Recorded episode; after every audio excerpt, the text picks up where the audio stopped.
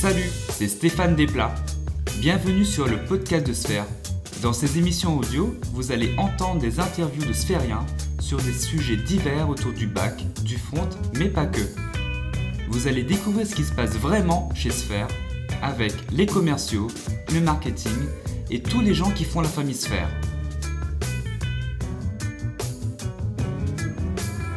Et pour ouvrir le bal, j'ai proposé à Fouad Ardalan, un féru de programmation fonctionnelle, de nous expliquer ce paradigme connu, mais souvent mal maîtrisé. Bonjour Fouad, merci euh, d'avoir accepté mon invitation. Bonjour Stéphane, Euh, merci de m'avoir invité. Est-ce que tu peux te présenter? Qui es-tu Fouad Ardalan?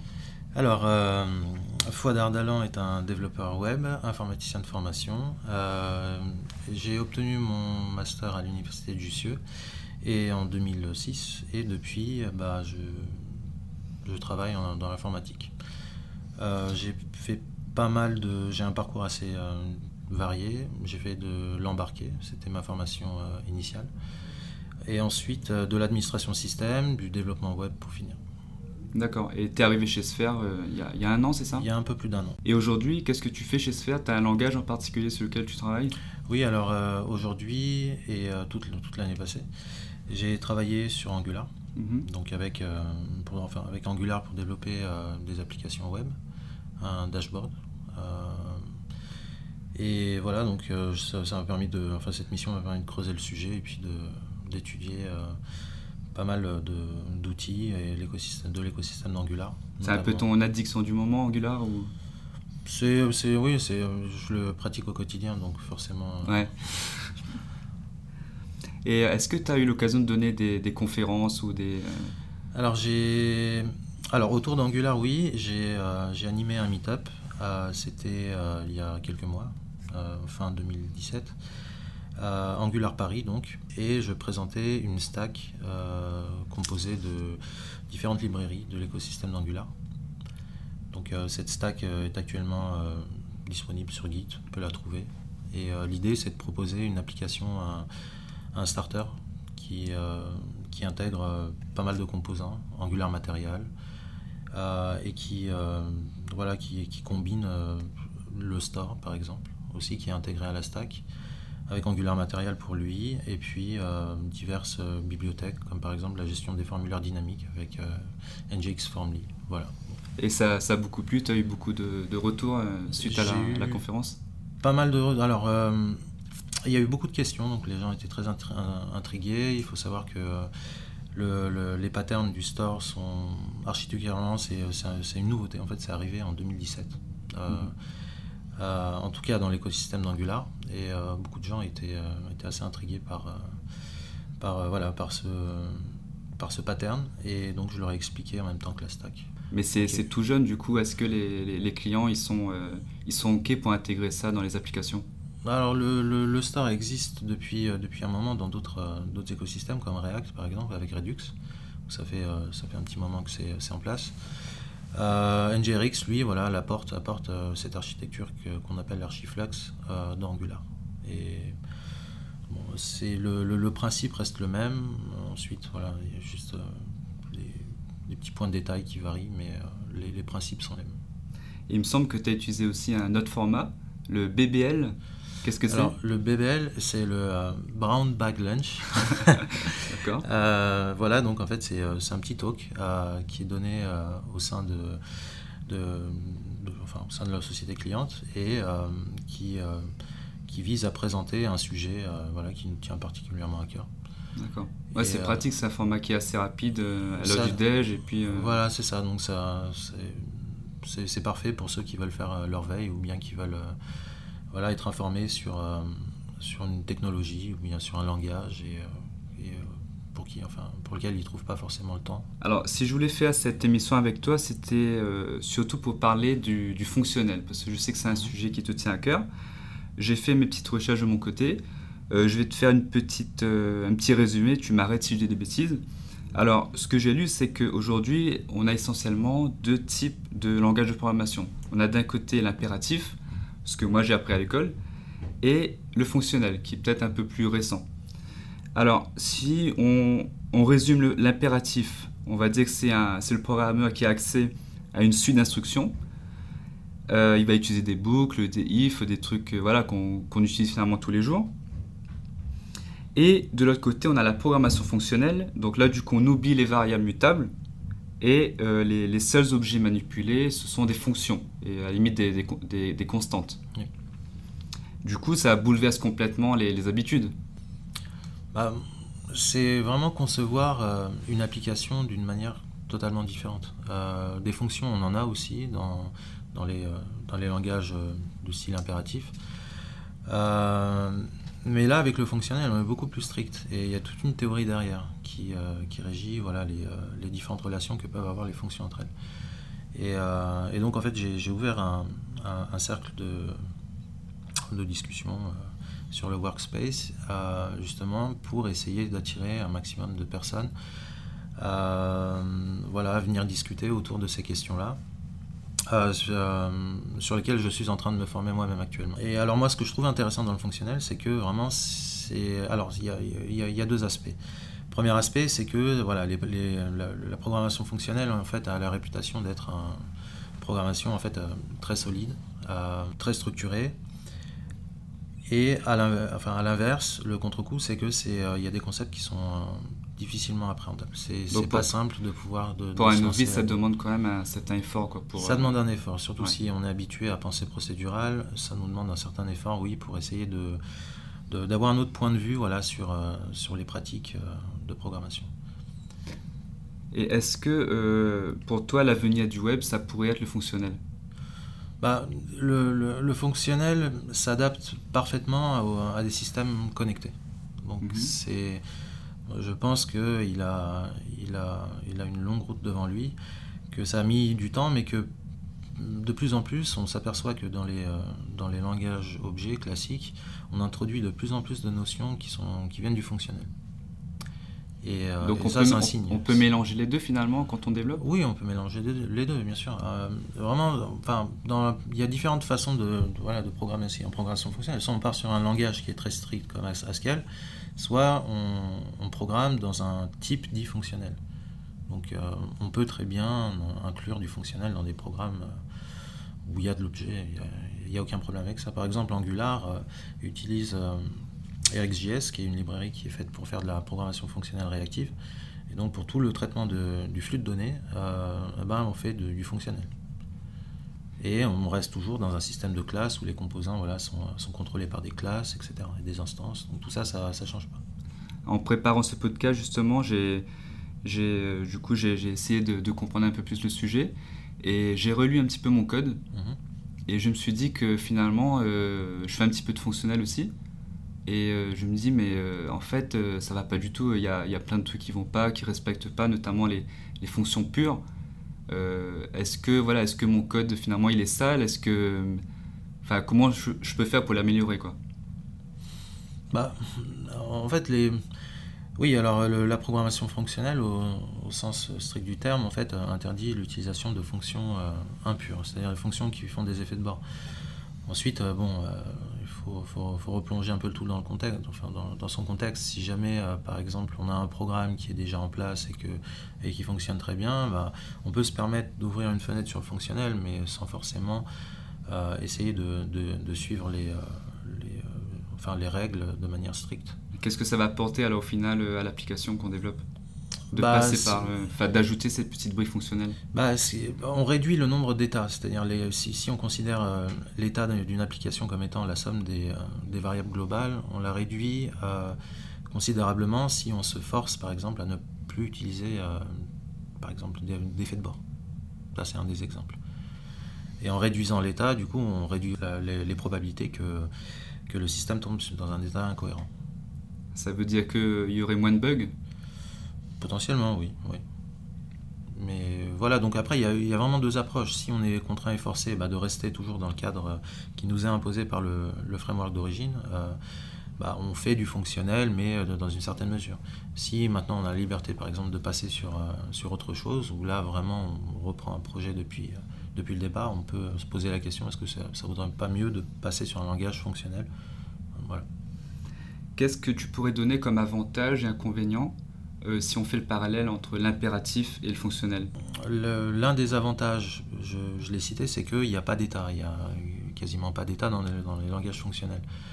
Euh, l'inconvénient, c'est que les notions qu'il y a derrière ne sont pas forcément très intuitives. ça demande un certain effort pour pouvoir, euh, pour pouvoir se, lancer dedans, quoi, se mettre dedans et puis manipuler tous les concepts qui sont énoncés par la, la théorie des catégories. Voilà, je sors un grand mot.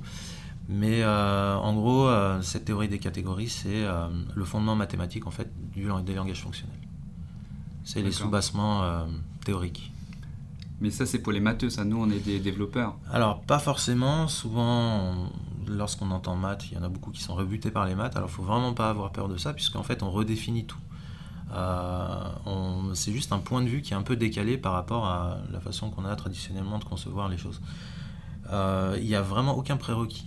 Euh, pour, euh, si, si on sait dessiner des points et des flèches, on est en mesure d'attaquer euh, la théorie des catégories. La théorie des catégories réexplore, redécouvre en fait ce que la, classique a défini, mais la redécouvre selon une autre perspective, d'un autre point de vue. Si on commence à s'intéresser à, donc à la théorie des catégories, qu'est-ce que ça peut nous apporter au quotidien à, programmer euh, Alors, fonctionnel? Oui, c'est sûr que c'est pas quelque chose que vous allez pouvoir mettre en œuvre immédiatement. Comme vous pouvez par exemple trouver des tutoriels sur l'utilisation d'une lib ou d'une autre, ou le lendemain vous dites ah bah très bien, je vais intégrer ça dans mon projet. Par contre, là où ça peut, euh, ça peut être bénéfique, c'est que même si vous ne codez pas dans un langage qui, est, euh, qui a des prédispositions pour le fonctionnel, ça vous fait quand même faire un peu de gymnastique euh, mentale et et vous pourrez, euh, vous pourrez euh, penser à des solutions auxquelles vous n'avez pas pensé peut-être, euh, vous n'auriez pas pensé si, si, si, vous continuez en fait à toujours à produire les mêmes schémas. Tu as cité tout à l'heure Haskell. Est-ce que c'est le seul langage qui permet de faire du fonctionnel Non, c'est pas le seul. Il y en a plein. Il y a Scala par exemple, Camel, OCaml. Il y a ce, qui est, intéressant de noter, c'est que Haskell en fait a la particularité d'être très proche de cette, cette théorie-là. Et elle implémente vraiment euh, dans une certaine mesure quand même, dans une certaine limite, mais euh, des concepts qui sont directement issus de la théorie des catégories. Donc on retrouve euh, des mots-clés en fait qui sont dérivés des mathématiques dans le langage même.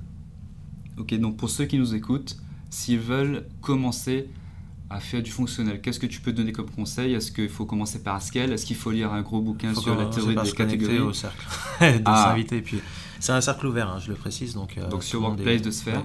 Tout un chacun est invité à venir s'inscrire. Euh. Qui s'appelle comment d'ailleurs? Théorie des catégories en programmation fonctionnelle. Donc c'est très appliqué, hein. on ne reste pas dans l'univers des maths, on, on, se ramène, en fait, enfin, le, groupe quand même vise à, connecter les deux. Euh, et puis donc a implémenté, à fournir toujours une implémentation technique des, des concepts qui sont abordés.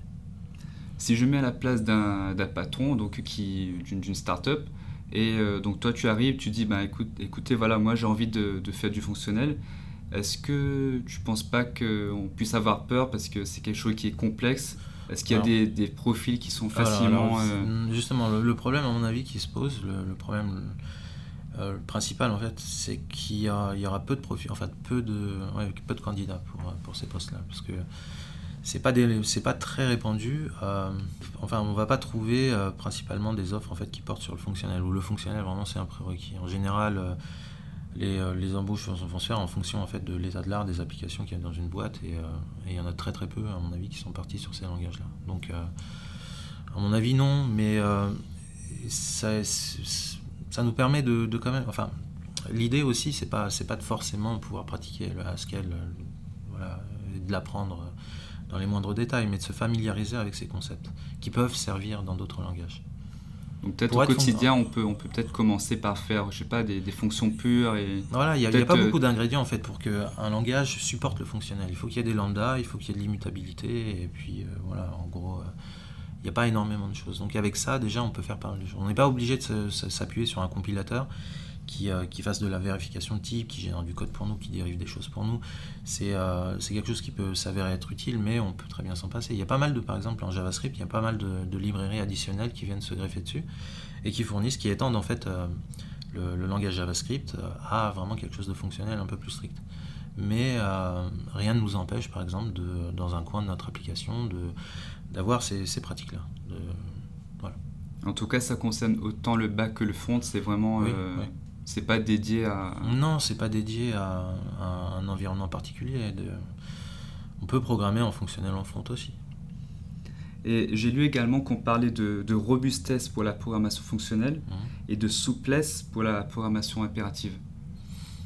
Moi, je dirais que le fonctionnel a les deux.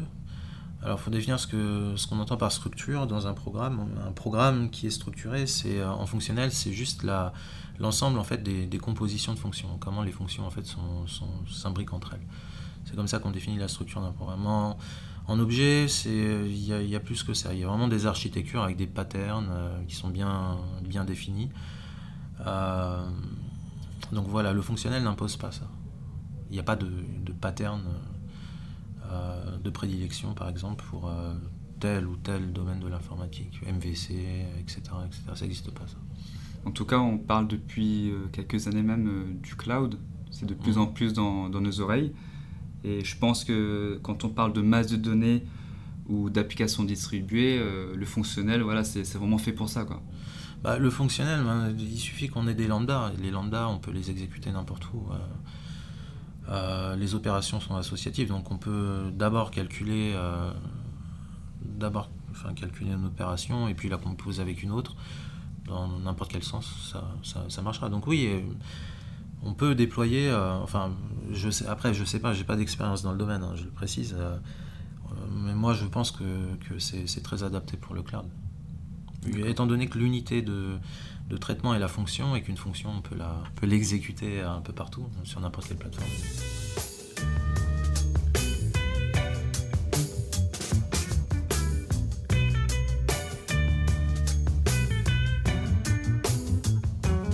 Alors, Fouad, donc, pour terminer, euh, dans 10 ans, mhm. comment est-ce que tu vois euh, notre métier?